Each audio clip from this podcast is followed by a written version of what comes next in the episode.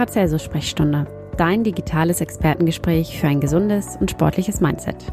Ärzte, Experten, Athleten und Patienten stehen hier Rede und Antwort zu Themen rund um die Gesundheit. Sie erzählen dir ihre Geschichten und geben wertvolle Tipps an die Hand.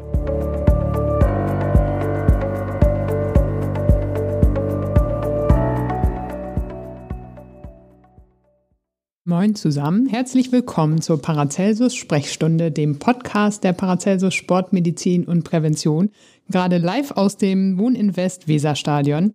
Ich habe heute zu Gast Dr. Marie-Therese Würzner, unsere Leitung äh, Sportneurologie. Hallo Marie-Therese, ich freue mich sehr, dass du da bist. Moin Melanie, ich freue mich auch hier zu sein. Wir sprechen heute über das Thema Gehirnerschütterung im Sport oder auch Concussion. Ähm, aber als Einstieg machen wir vielleicht erstmal so einen kleinen Check-in, damit wir dich ein bisschen besser kennenlernen. Ähm, da wir ja in der Sportmedizin sind, ist die erste Frage tatsächlich, wie viel Sport machst du denn so? Oh je. Ja, ähm, also wenn ich mal wieder die Zeit hätte dazu, Standardausrede, ähm, würde ich sehr gerne ähm, meiner alten Leidenschaft, den Tanzen, wieder nachgehen. Ähm, ich habe früher viel getanzt, ähm, äh, sogar in der ähm, Lateinformation. Aber die Zeit ist nicht da, wir müssen noch mal zu Lena, glaube ich.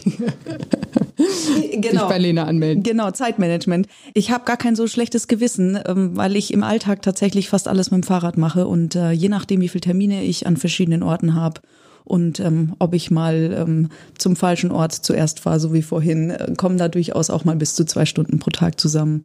Und das und Treppensteigen zu Hause ist tatsächlich ähm, mein Alltagssport, also ein bis zwei Stunden pro Tag. Ähm, und was ist mit dem Thema Ernährung? Also wie, wie ernährst du dich? Ich meine, jetzt als Sportmediziner ist man ja da ein bisschen unter Druck. Äh, Mischkost, vegetarisch oder vegan? Tatsächlich ähm, versuche ich, ähm, oder es hat sich einfach so ergeben, dass ich ähm, ja so jeden Tag ein bisschen veganer werde. Also ich ähm, verbiete gar nichts. Ich esse auch noch Fleisch und Milchprodukte, aber ähm, ich ersetze nach und nach ähm, immer mehr Dinge durch vegane Alternativen und äh, ja, vor allen Dingen bei Präparaten, also bei Produkten, wo ich merke, da fehlt mir gar nichts. Also darauf kann ich ganz gut verzichten. Also das ist schon so ein bisschen der Weg. Ist so ein Prozess, ne? Ja, ich habe gehört, Flexitarier nennt man das, dann bin ich das wohl. okay. Und äh, da du ja hier sehr viel Stress hast und äh, sehr eingespannt bist, was tust du, um dich zu entspannen? Tatsächlich lesen ähm, und so jetzt nicht lachen, Kreuzworträtsel. Oha. Ich, ja, ich bin, also je nachdem, wie man dazukommt, aber tatsächlich manchmal ja, ähm, setze ich mich hin mit so einer Tasse Tee und äh, vertiefe mich in so ein Kreuzworträtsel. Das lag irgendwie bei uns auch in der Familie. Das hat das mein Vater, meine Großmutter. Ja, nee, so wirklich so Rätselhefte, ja, wo so viele verschiedene drin sind. Ähm, ja, das das kenne ich eben von zu Hause auch. Das hat schon meine Großmutter immer gemacht. Und das äh, entspannt mich, ja, da kann ich gut äh, drauf fokussieren. Da, das ist. Ja, ja. cool. Ist ja vielleicht auch nochmal ein Tipp, den nicht so jeder macht. Ähm, kommen wir mal zu unserem eigentlichen Thema. Tatsächlich äh, wollten wir über das Thema Gehirnerschütterung im Sport reden oder auch, wie wir es nennen, Concussion. Concussion ist ja im Prinzip nur der englische Begriff. Magst du uns einmal ähm, erklären, erstmal, was, was versteht man unter Gehirnerschütterung? Wir haben viel in der Presse gelesen, das kommt ja jetzt auch immer wieder, das Thema. Ähm, aber was ist es denn eigentlich? Ja, also eine Gehirnerschütterung ist im Grunde ähm, ein Trauma gegen den Kopf, also eben ein, ein Schlag, ein Stoß, ein Sturz ähm, das aber eben nicht so schwer ist, dass ich jetzt deswegen größere Verletzungen hätte, wie Blutung oder einen Schädelbruch. Ähm, ich glaube, bei sowas Größerem, da ist jedem klar, da ist was kaputt und eine Gehirnerschütterung. Ja, früher hat man das so definiert und hat gesagt, wenn jemand dann bewusstlos war, dann war es eine Gehirnerschütterung. Ähm, heute weiß man, Bewusstlosigkeit muss nicht dazugehören. Ähm, und sondern ähm, im Grunde ist es ein, ein, ein Schlag, ein Trauma eben gegen den Kopf, das ähm, hinterher zu Symptomen führt. Also wenn ähm, du im, irgendwo dagegen gesprungen bist oder eben gestürzt bist, dir den Kopf gestoßen hast und hinterher merkst, oh, ich habe ein bisschen Kopfschmerzen, mir ist irgendwie so ein bisschen schwindlig und ich bin vielleicht auch kurz so ein bisschen neblig im Kopf. Viele sagen so ein Nebel im Kopf, ich kann nicht richtig denken, wo bin ich eigentlich gerade? Selbst wenn das nur ähm, wenige Sekunden anhält, und hinterher ist dir ein bisschen schlecht, dann würden wir schon von einer Gehirnerschütterung sprechen. Und ähm, das ist im Grunde wenn man da jetzt, ähm, das sind Verletzungen, die man, wenn man äh, Bilder macht vom Kopf, also ein CT oder MRT, ähm, gar nicht darstellen könnte. Also man sieht da nichts, es sieht alles normal aus. Aber wir wissen eben heute, dass auf, ähm, auf Ebene der Zellen, also auf kleinster Ebene eben doch durchaus kleinste Verletzungen stattgefunden haben. Und die äußern sich dann in diesen Symptomen. Das ist ja aber auch so ein bisschen die Krux an der ganzen Sache. Ne? Also das ist ja auch, warum das so viel diskutiert wird. Äh, normalerweise, du machst halt ein Bild, du siehst was, alles klar, du weißt, es ist was kaputt. Und das ist ja das Problem bei der Gehirnerschütterung. Man sieht nichts. Also du kannst eigentlich kein Bild vom Kopf machen und sagen, alles klar, ich weiß jetzt genau, da ist was, äh, ich kann was tun, sondern du kannst eine Gehirnerschütterung haben und hast halt kein sicheres diagnostisches Tool, sage ich jetzt mal ähm, womit du es feststellen kannst. Und das ist eben das, warum alle so ein bisschen rumeiern. Häufig gibt's halt diesen Zwischenraum, wo du halt sagen kannst, okay, ist es, es könnte sein, weiß ich jetzt auch nicht so genau. Ähm, und das ist ja eben auch das, womit sich alle, auch die Mediziner, dann so ein bisschen schwer tun. Ähm, was wäre denn, da wir ja in der Sportmedizin sind, was sind denn äh, typische Sportarten oder wo guckt mal, also ich könnte mir jetzt vorstellen, so der Tischtennisspieler an sich stößt sich selten den Kopf, beim Schwimmer wahrscheinlich auch. Das heißt, wir reden wahrscheinlich in erster Linie von Kontaktsportarten. Ja, genau. Also das sind einerseits eben die Kontaktsportarten, wo es vielleicht einfach mal ein bisschen heftiger auch mal zugeht auf dem, auf dem Feld und da fallen einem dann spontan ja eben sind so Sportarten ein wie, wie Eishockey, aber auch wie Handball, Fußball. Ne? Das sind eben auch Sportarten, wo es doch mal heftiger wird. Ähm, Im amerikanischen Raum eben ähm, ganz wichtig äh, American Football zum Beispiel. Ähm, auf der anderen Seite sind es aber auch Sportarten, an die man gar nicht sofort denkt, weil es gar nicht unbedingt immer um, um einen Schlag geht, sondern auch, wenn der Kopf einfach sehr heftig hin und her geschüttelt wird. Auch das kann das auslösen, zum Beispiel eben beim Bobfahren ähm, beim, im Wintersport. Da gab es auch ähm, mehrere Fälle, wo eben auch oder auch untersucht wurde, ähm, inwiefern die Bobfahrer doch auch ein hohes Risiko haben, weil der Kopf großen Gehkräften, also Fliehkräften ausgesetzt ist. Das ist das Problem. Okay, du sagtest ja schon, der Unfallhergang ist im Prinzip ein Schlag oder ein Stoß gegen den Kopf. Ne? Also ich wüsste jetzt typischerweise, ich komme aus dem Basketball, wäre unterm Korb ähm, das Ausboxen oder der Ellenbogen ins Gesicht oder eben äh, Kopf an Kopf, weil man gleichzeitig hochgeht im Fußball zum Beispiel. Ähm, wie ist es denn äh, ähm, mit den Symptomen? Also was ist sozusagen das, wo du sagst, okay, oder das sind eindeutige Zeichen, da liegt eine Gehirnerschütterung vor? Also das ist natürlich, ich hatte es vorhin schon gesagt, Bewusstlosigkeit ist nicht notwendigerweise, muss nicht vorhanden sein, ist aber natürlich ein Zeichen. Also aber es heißt eigentlich, im, Entschuldige, im Umkehrschluss heißt es, wenn Bewusstlosigkeit vorliegt, ist es auch eine. Ja, genau. Wenn der Spieler oder eben Sportler bewusstlos war, ähm, dann ist das ein äh, Zeichen dafür. Ich kann da vielleicht einmal ganz kurz ausholen, was eigentlich passiert im Gehirn. Und zwar ähm, ist, müssen wir uns das so vorstellen, das Gehirn ist ähm, ja kein, kein festes, hartes Organ. Das ist im Grunde ganz glibberig. Das äh, wird immer gerne so der Vergleich von einem Wackelpudding herangezogen, weil es tatsächlich von der Konsistenz ähm, so ähnlich sich verhält. Und äh, das Ganze mit noch so zwei Schichten. Da ist außen noch so eine schmale Schicht drauf, die noch so ein bisschen unterschiedlich dicht sind. Und äh, das Gehirn schwimmt ähm, in, im Schädel quasi in Flüssigkeit, ist das freischwebend gelagert. Und ähm, wenn ich jetzt ein, plötzlich ein Abbremsen des Kopfes eben habe oder eben auch einen Schlag, einen Stoß, ähm, dann äh, bewegt sich das Gehirn im Kopf ähm, noch ein paar Millimeter eben weiter nach vorne. Das wird eben nicht sofort abgebremst, sondern schwimmt dann nach vorne und quasi dotzt, muss man sagen, einmal so vorne vorne an am Knochen und eben dann wird es nochmal so zurückgeschleudert und äh, dotzt, um bei dem Begriff zu bleiben, auch nochmal hinten. Dotzt ist kein Fachbegriff. Kein Fachbegriff, genau. ähm, ja, ich sollte nicht so schlau daherreden. Ich sollte das verständlich erklären. ähm, sonst wäre auch der Wackelpudding raus, glaube ich. Ähm, genau, also er dotzt dann auch hinten nochmal an und so, dass man tatsächlich in der Medizin spricht man dann so auf Französisch vom Coup und Contre-Coup, also quasi dem. Jetzt ne? haben wir es wieder rausgeholt, den Wackelpudding. Ja, genau, genau. Die, die, zwei Stellen, an denen man eben häufig dann äh, hinterher ähm, wenn man eben doch was sieht, ne, ähm, Verletzungen sieht, sind dann eben so vorne im Stirnbereich, aber eben dann auch hinten ähm, auf dem Gegenüberliegende, weil das Hirn einmal vorne, einmal hinten ähm, angestoßen ist. Ähm, und dabei verschieben sich eben diese Schichten so ein bisschen äh, gegeneinander und die feinen Nervenverbindungen, ähm, die die Nervenzellen miteinander verbinden, die werden auf kleinster Ebene einmal mm, gezerrt und dann wieder gestaucht. Und ähm, das führt zu feinsten Verletzungen eben dieser Verbindungen.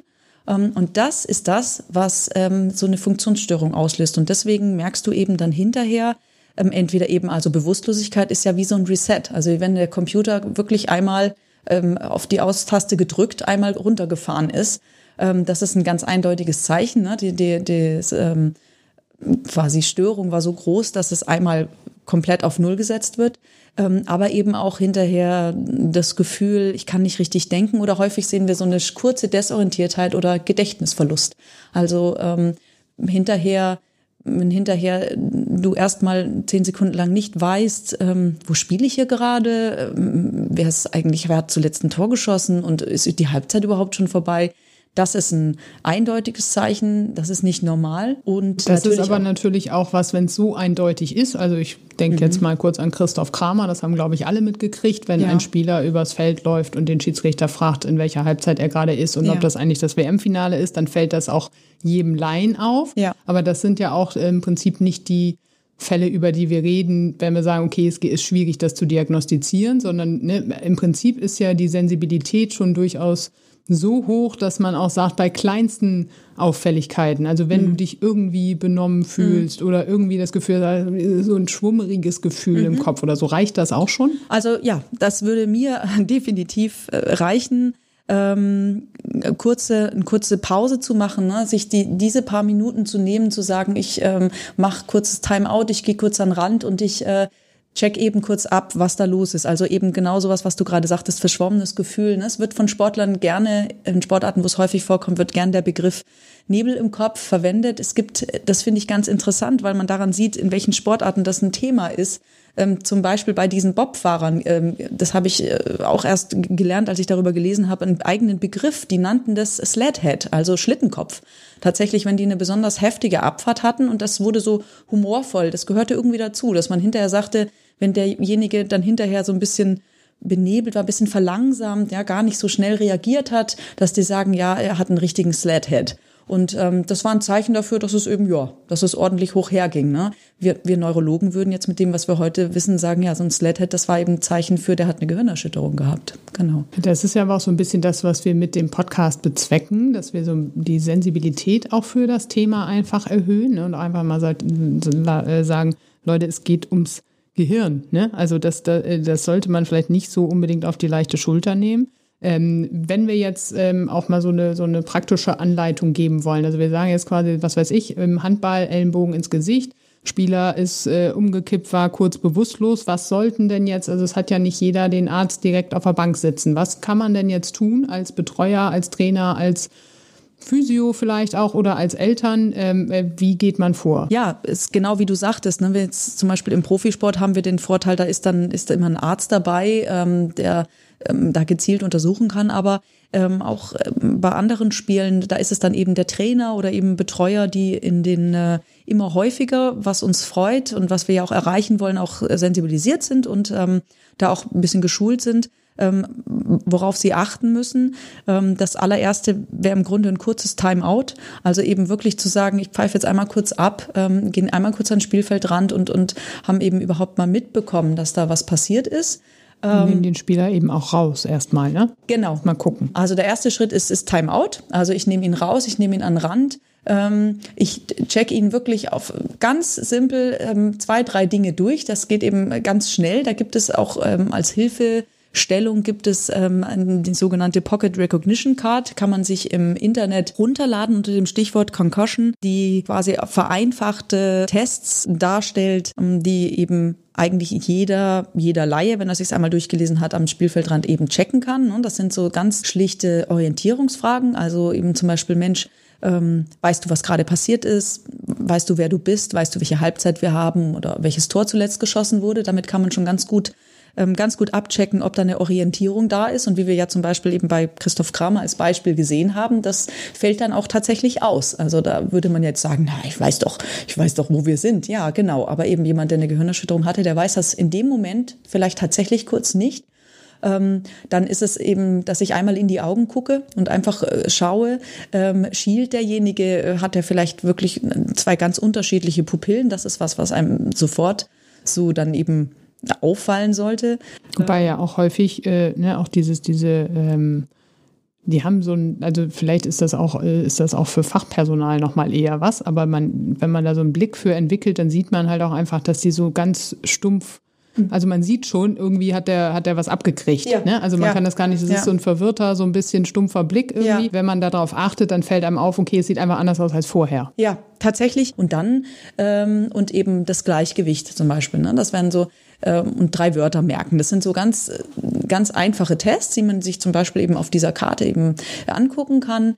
Ähm, wenn bei dieser Untersuchung wirklich ähm, ein paar Symptome quasi auffallen, die wirklich auf was, auf eine gefährlichere Verletzung hindeuten, dann müsste man natürlich sofort ins Krankenhaus. Ne? Das wäre zum Beispiel, wenn derjenige weiter bewusstlos bleibt, ähm, wenn er erbricht, wenn er über sehr starke Kopfschmerzen klagt oder eben auch einfach neurologische Ausfälle, also nicht richtig sprechen kann, was nicht richtig bewegen kann. Ich glaube, das ist eigentlich klar, dass, ähm, dass man, man dann das abgeben sollte. Und äh, jetzt haben wir aber ja den Fall, das ist also nicht der Fall, ne? aber ähm, es ist eben doch nicht so ganz gut. Es ist ja auch so, man muss ja auch sagen, selbst wenn das mit dem Pocket Recognition Card unauffällig ist, dann ist es trotzdem so, dass es nicht heißt, dass er keine hat. Ne, und da, ja. da sind wir ja, ja. aber im Prinzip auch so bei diesem Thema, warum das so schwierig ist und warum sich alle so schwer damit tun, weil es halt wirklich nicht einfach ist, da überhaupt eine Entscheidung zu treffen. Und natürlich ist es einfach so, da muss man auch nochmal unterscheiden zwischen Breitensport und äh, Profisport ähm, und auch einfach nochmal sagen, ey, ganz ehrlich, natürlich, es geht immer um was. Ne? Aber äh, wenn ich die Möglichkeit habe und ich bin mir nicht sicher und ich weiß nicht, ist es was oder ist es nix, dann lieber raus. Genau. Also es gibt, äh, gibt eben in der Szene quasi, die sich mit Gehirnerschütterung beschäftigt, gerade im Sport gibt es eben ein so ein Schlagwort. Das finde ich eine ganz wichtige ähm, Take-Home-Message für jeden, der sich das hier anhört. Ne? Und das, äh, der, der Satz geht, when in doubt, take him out. Ähm, also eben übersetzt, wenn, wenn du Zweifel hast, dann nimm ihn raus. Also das ist genau das Wichtige, wenn ich mir einfach nur nicht ganz sicher bin. Ne? Lieber habe ich jemanden einmal quasi um, umsonst oder zu viel rausgenommen, obwohl es vielleicht nicht so schlimm war. Ich kann nur noch mal darum bitten, das ernst zu nehmen. Es geht ums Gehirn. Ähm, das äh, meines meines Erachtens natürlich als Neurologin muss ich das sagen wichtigste Organ, was wir haben, aber eben einfach das Organ, ohne das gar nichts geht. Ne? Ähm, und das Risiko, dass gerade wenn viele Gehirnerschütterungen aufgetreten sind, die nicht richtig ähm, ausheilen durften, weil man es eben abgetan hat, weil man einfach weitergespielt hat, ähm, obwohl da was war, dass dann sehr viel später im Leben eventuell ein erhöhtes Risiko besteht, ähm, Folgeschäden zu haben oder auch einfach nur länger Probleme zu haben, ne? dauerhafte Kopfschmerzen, was ja auch nicht schön ist. Das ist eben durchaus da. Und ähm, ich denke, das sollte man nicht eingehen. Wir müssen noch mal äh, kurz noch mal zum Thema Diagnostik. Ähm, das war jetzt sozusagen das, was am Spielfeldrand von den medizinischen Laien sozusagen, also auch in der Regel idealerweise gemacht werden sollte. Wie ist es denn im Vergleich zum Profisport oder wenn man eben sagt, okay, man möchte professionell dabei betreut sein, so wie, wie gehen wir denn vor? Wir sind ja jetzt zum Glück keine medizinischen Laien, wir haben dich als Expertin da, aber was ist sozusagen das, wo du sagst, äh, ne, auch da ja nochmal eine Unterscheidung zwischen, zwischen wirklich den, den Profis, die so rundum Programm kriegen, aber ähm, was machen wir als Mediziner? Ja, also ähm, wir sind hier ja, betreuen hier ja verschiedene Sportarten und verschiedene ähm, Vereine und ähm, sind aber ja auch offen für jedermann. Also ähm, das heißt, äh, jeder, der ähm, eine Gehirnerschütterung im Sport erlitten hat oder eben auch wenn einer unserer Spieler, die wir betreuen, ähm, da so ein Ereignis hatte, dann äh, wird er hinterher bei uns, also eben in dem Fall bei mir, vorgestellt und äh, ich untersuche denjenigen einfach nochmal genauer. Ähm, da gibt es einen ausführlicheren Test, äh, der nennt sich SCAT, das ist die, ähm, das Akronym für Sports Concussion Assessment Tool. Das heißt eben übersetzt Sportgehirnerschütterung, äh, quasi Einschätzungswerkzeug, jetzt mal so ganz frei übersetzt. Und das ist einfach ein sehr viel ausführlicherer Test, der dauert vielleicht so 15 bis 20 Minuten, wo vor allen Dingen die Bereiche mh, hm, Gleichgewicht und Gedächtnis also es müssen sich Worte gemerkt werden und wiedergegeben werden, ähm, Konzentration über so Zahlenreihen zum Beispiel rückwärts nennen und ähm, eben ganz allgemein so ein Symptomscore, also dass äh, der Spieler noch mal ein bisschen genauer angeben muss, was habe ich denn so, ne? Habe ich ein bisschen komisches Gefühl, kann ich nicht gut gucken, so all diese Dinge.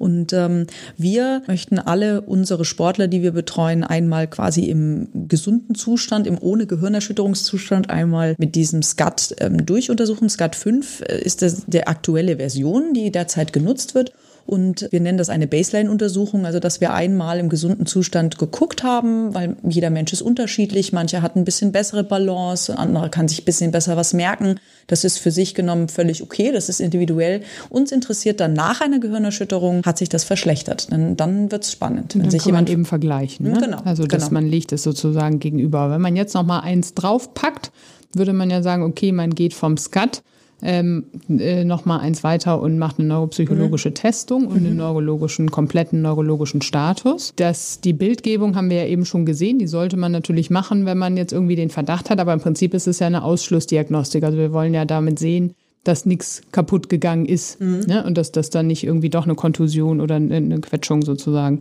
ähm, da ist. Aber das MRT ist eben, wie du ja schon sagtest, dann unauffällig. Ähm, wenn wir jetzt aber von der Diagnostik kommen, Mhm. Ähm, was sind denn Erstmaßnahmen? Also was ist sozusagen, wenn, wenn es jetzt so ist, der Spieler hat einen draufgekriegt, der ist wieder da, ihm ist nicht übel, aber ihm ist so ein bisschen komisch. Ähm, Bildgebung ist meinetwegen erfolgt, aber vielleicht auch schon direkt nach dem Spiel. Was, wie sollen sich die Betreuer, der Spieler selber oder die Spielerin die Eltern, wie sollen die sich verhalten? Was ist die Erstmaßnahme, wo du sagst, das muss sein? Ja, Ruhe. Also es ist eigentlich, eigentlich ist es ganz, äh, ganz einfach zusammengefasst. Also direkt, direkt eben nach dem Ereignis am Spielfeldrand, wenn man eben sagt, ja, wir nehmen den jetzt mal raus, wäre es, dass wir ihn wirklich in einen, vielleicht in einen ruhigen Raum bringen, vielleicht irgendwie in die Umkleidekabine, ihn versuchen irgendwo, wo es, wo es ruhig ist und vielleicht auch ein bisschen abgedunkelt hinlegen, ihn nicht alleine lassen, damit wir mitbekommen würden, wenn es ihm schlechter geht und ihn dann eben auch die nächsten Tage, also der, der nächste Tag, vor allen Dingen der erste Tag wäre, ständ wirklich unter dem Zeichen der Ruhe.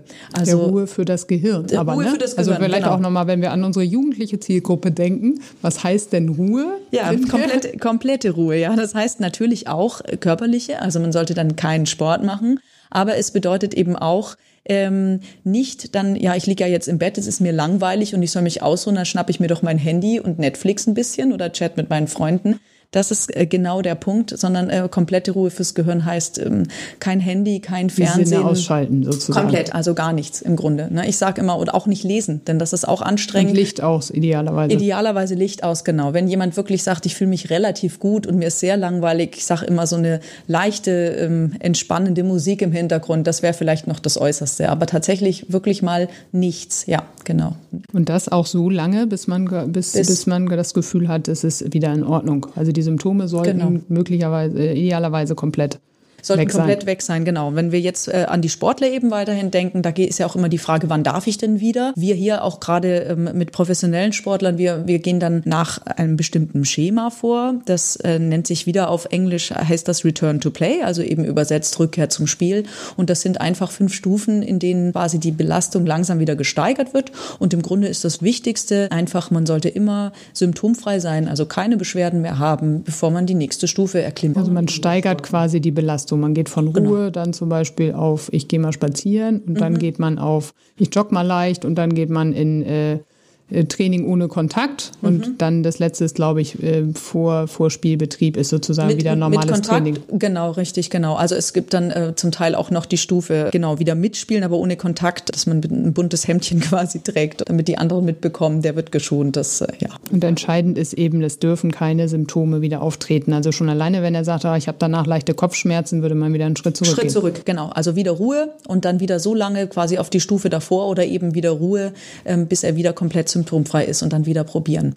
Das heißt aber auch, äh, im Idealfall muss man auch ganz klar sagen, wenn man nach dem Protokoll vorgeht, dann ist nach Ereignis Minimum sechs Tage kein ja. Training, äh, ja. kein, also kein Spiel, Spielbetrieb. Ja, das ist, wenn man genau sich streng an das Protokoll hält, ist das so. Wobei ja sechs Tage im Grunde, also ich weiß, das klingt, ne, das klingt vielleicht erstmal lang, aber es ist nichts dagegen, ähm, dass wenn man das nicht macht, ist eben das Risiko, dass man dann weiterhin Beschwerden hat und auch nach vier Wochen, acht Wochen oder zwölf Wochen ähm, noch öfter Kopfschmerzen hat oder ist eben dann doch durchaus da. Also wir haben ja schon, haben ja schon mehrere sogenannte protrahierte Verläufe, also verzögerte Verläufe ähm, gesehen. Es ist auch immer häufiger, es gibt auch immer mehr Sportler, die damit an die Öffentlichkeit gehen.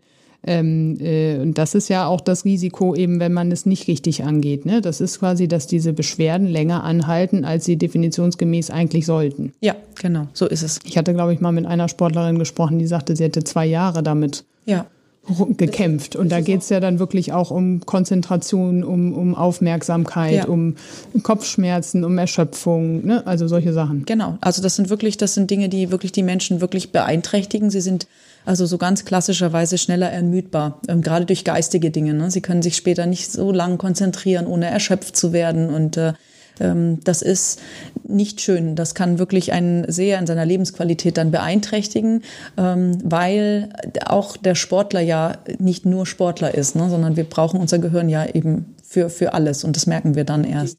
Ähm, die gute Botschaft ist aber eben einfach, dass fast alle Gehirnerschütterungen fast immer in wenigen Tagen, also es ist, ne, ich glaube 97 Prozent aller Gehirnerschütterungen sind nach 10 bis 14 Tagen aller spätestens eigentlich komplett ausgeheilt, wenn man sie eben lässt. Das ist natürlich auch, finde ich jetzt auch äh, so Richtung Abschluss nochmal eine schöne Message und auch eine wichtige Message. Ne? Wenn man es richtig angeht, ähm, dann heilen die im Prinzip folgenlos aus. Ähm, aber man muss eben ein paar Punkte beachten, wenn ich das nochmal zusammenfassen soll, als Take-Home-Message sozusagen. Also erstmal ist überhaupt die Sensibilisierung dafür, für dieses Thema, tut es nicht einfach ab, sondern achtet ein bisschen äh, drauf, auch äh, bei euren Mitspielern, bei euren äh, Trainern, bei den Coaches und so weiter. Äh, auch bei den Eltern ist es wichtig, dass man überhaupt erstmal so eine Jetzt fällt mir nur das englische Wort ein, Awareness dafür schafft. Ja. Aufmerksamkeit. Du auch mal. Äh, genau, ich will auch mal. äh, also das, damit ist eigentlich schon viel gewonnen, dass man eben nicht einfach sagt, okay, komm, spiel weiter, ne, sondern dass man einmal mehr hinguckt und im Zweifel eben lieber, lieber Ruhe, lieber nochmal äh, äh, rausnehmen und nicht weiterspielen lassen. Dafür ist er dann vielleicht beim nächsten Spiel schon wieder dabei. Genau. Ähm, das nicht auf die leichte Schulter zu nehmen und wirklich diese, diese, diese Primärmaßnahme, diese Erstversorgung einfach so schnell wie möglich in die Ruhe zu kommen, bringt ja mhm. meistens schon viel. Ja. Ne, wir sehen die Spieler oder die Athleten häufig auch oder Athletinnen häufig auch einfach zu spät, ne, wenn sie schon Wochen damit und sagten, eigentlich müsste das weg und der Arzt hat gesagt, ich kann wieder, aber ich habe immer noch. Ähm, ihr könnt viel vorbeugen, wenn ihr eben sagt, okay, ich lege mich jetzt einfach hin, ich schlafe mich jetzt mal aus. Also ich lege mich hin und schlafe jetzt einfach mal einen Tag oder auch zwei. Ne, dann äh, ist meistens schon, schon sehr viel gewonnen. Häufig, da ist, also das muss man auch noch sagen, dass äh, das Gehirn ist sehr schlau das meldet durchaus an, was es braucht. Und wenn man einfach nur drauf hört, auf die Zeichen, also die meisten sagen hinterher auch, ich hatte auch das Bedürfnis zu schlafen, zu ruhen und ich wollte gar keinen Fernseh gucken. Also wenn man drauf hört, genau, das Gehirn sagt einem meistens, lass mich einfach in Frieden und das ist eigentlich das Wichtigste. Können wir vielleicht auch noch ein, zwei Worte zum Thema Prävention sagen? Sag doch noch mal was zum Thema Muskulatur. Ja, also ähm, es äh, gibt noch keinen quasi eindeutigen Beweis, aber ähm, doch deutliche Zeichen dafür, dass eine gut ausgewickelte Hals- und Nackenmuskulatur. Ausgewickelt? Habe ich gerade ausgewickelt gesagt? Entwickelt. Oh je. Ausgebildet. Du siehst schon, ja, genau. Mischung. Oder entwickelt. Du weißt genau, was ich sagen wollte. genau, eine gut trainierte ähm, Hals- und Nackenmuskulatur ähm, durchaus ähm, wahrscheinlich einen Teil beitragen kann zur Prävention, dass es eben gar nicht so weit kommt. Ähm, da eben ist es eigentlich ganz logisch, wenn ich eine gute, kräftige Nackenmuskulatur habe und äh, mein Kopf quasi wird nach vorne geschleudert, kann ein, ein, kräftiger Nacken das besser festhalten und eben dagegen halten als eben eine, äh, sage ich mal, schlecht ausgebildete Muskulatur, so dass man durchaus ähm, auf keinen Fall ähm, was kaputt macht, wie man so schön sagt. Es wird auf keinen Fall schaden. Einen ordentlichen äh, Kraftaufbau mit speziellen Übungen der Hals- und Nackenmuskulatur mit einzubauen in sein Krafttraining. Und das ja. muss man auch nochmal sagen, ist der Grund, warum die Profis ein geringeres Risiko haben als Frauen und Kinder. Das stimmt, genau. Oder zumindest geht man davon Oder aus, dass Oder zum Beispiel eben ja beim Thema Kopfbälle, das dann auch immer diskutiert wird. Aber da ist es eben einfach so, das muss man sehen. Die, die Frage ist auch die Kontrolle. Ne? Also quasi, wenn ich da gute Muskulatur habe und eben da gezielte Bewegungen mache, ist das nochmal was anderes als, als ein Trauma, mit dem ich nicht rechnen konnte und wenn ich nicht gut trainiert bin. Genau. Gut, also eine weitere Take-Home-Message. Trainiert die äh, Muskulatur der Halswirbelsäule beziehungsweise des oberen Rückens. Äh, das kann auch äh, einiges bringen. Du merkst, wir könnten noch stundenlang weiterreden. Wir ja, können auch gerne, noch, äh, noch mal über das Thema äh, Gehirnerschütterung im Profifußball reden. Auch da wird es wahrscheinlich ja, einen eigenen Podcast geben. Ähm, aber wir müssen leider zum Ende kommen und äh, werden vielleicht gleich noch bei einem Tässchen Kaffee noch weiter darüber reden. Sehr gerne. Ähm, nichtsdestotrotz, äh, schön, dass du da warst. Hat mir sehr viel Spaß gemacht. Äh, du merkst, wir sind da voll im Flow. Sehr gern, ähm, immer wieder. zu dem Thema sicherlich noch einiges von uns hören lassen. Ich würde mich freuen. Wenn ihr auch das Thema Gehirnerschütterung habt, wenn ihr möchtet, dass eure Betreuer, eure Trainer, die Eltern oder ähm, auch die Athleten selber oder Athletinnen geschult werden zu dem Thema, wenn ihr mehr darüber wissen wollt oder vielleicht auch einen akuten Vorfall habt, wo ihr euch nicht sicher seid oder wo ihr Betreuung braucht, sprecht uns gerne an. Ihr könnt Marie-Therese äh, bei Marie-Therese äh, Online-Termine vereinbaren unter www.paracelsus-kliniken.de slash Sportmedizin. Sie ist unsere Neurologin und leitet den Fachbereich äh, Sportneurologie und ist, wie ihr gemerkt habt, voll drin in dem Thema. Aber es ist uns eben auch eine Herzensangelegenheit, ähm, da die Aufmerksamkeit der Sportler auch nochmal so ein bisschen hinzuführen auf dieses sensible Thema. So sieht's aus, genau. Äh, und beim nächsten Mal spreche ich äh, mit Dr. Lena Kluge, unserer Departmentleitung Sportpsychologie, über ihre Tipps für einen guten Start ins neue Jahr.